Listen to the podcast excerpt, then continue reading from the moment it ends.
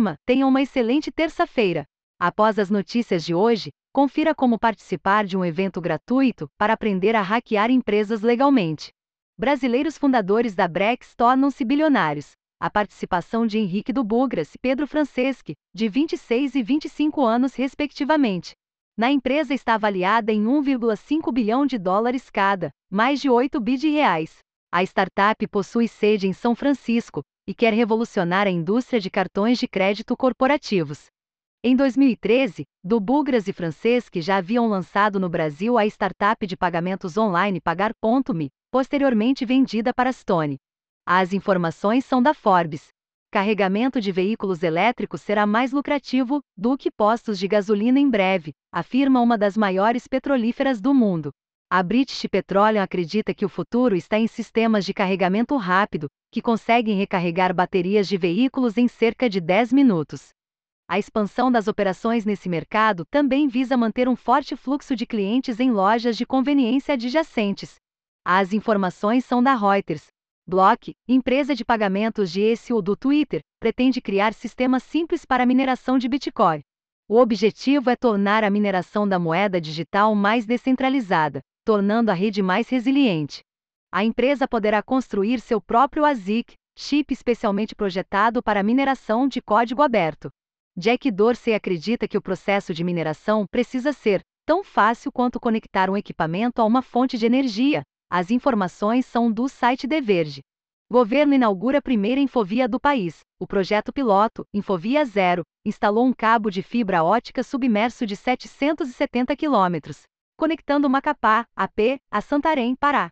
Ao todo, o programa Amazônia Integrada e Sustentável promete implantar 12 mil quilômetros de redes de fibra ótica de alta capacidade nos estados do Acre, Amapá, Amazonas, Rondônia e Roraima. As informações são do site Mobile Time.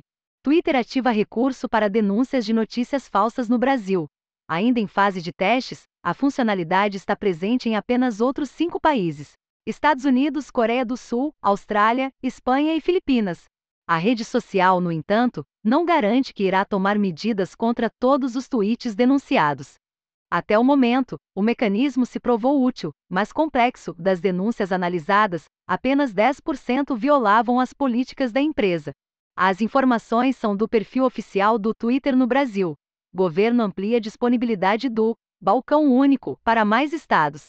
O sistema online e sem burocracia para abertura de empresas estará disponível no Paraná, Piauí, Rondônia, Maranhão, Alagoas, Goiás, Sergipe, Tocantins, Paraíba, Rio Grande do Norte e Espírito Santo até o final de janeiro.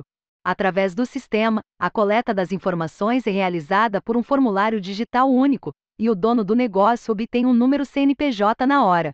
Junto de outras medidas adotadas pelo governo federal, já é possível abrir uma empresa em menos de dois dias no Brasil.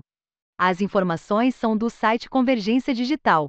Acordo entre governo e bancos pode violar LGPD, afirma IDEC. O Ministério da Economia e a Associação Brasileira de Bancos firmaram recentemente um acordo para a utilização dos dados da Identidade Civil Nacional, ICN. Novo Sistema de Identificação Digital Civil. O Instituto de Defesa do Consumidor pede esclarecimentos sobre o interesse público do acordo e quais são as garantias quanto à segurança e possíveis usos privados desses dados. As informações são do site Mobile Team. Grande parte das pessoas estaria pronta para trabalhar no metaverso, mostra a pesquisa. 44% dos entrevistados estão dispostos a apostar na tecnologia no local de trabalho. Do total, 20% rejeitam a ideia, 21% dizem que são neutros e outros 15% não têm certeza. No Brasil, entretanto, 53% não acredita que as empresas para qual trabalham possuem conhecimento ou experiência para implementar um sistema desse tipo. As informações são de uma pesquisa comissionada pela Lenovo disponível no site Business Wire. Descubra o caminho mais rápido para ganhar recompensas em programas de Bug Boot. Participe da Semana do Bug Boot, treinamento gratuito criado pelo fenômeno Andrés Alonso que aos 14 anos de idade recebeu 134 mil reais em recompensa ao descobrir uma falha no Instagram. Nesta quarta-feira, dia 19, Jean Andrés vai dar a aula como hackear empresas. Garanta sua vaga gratuita por aqui.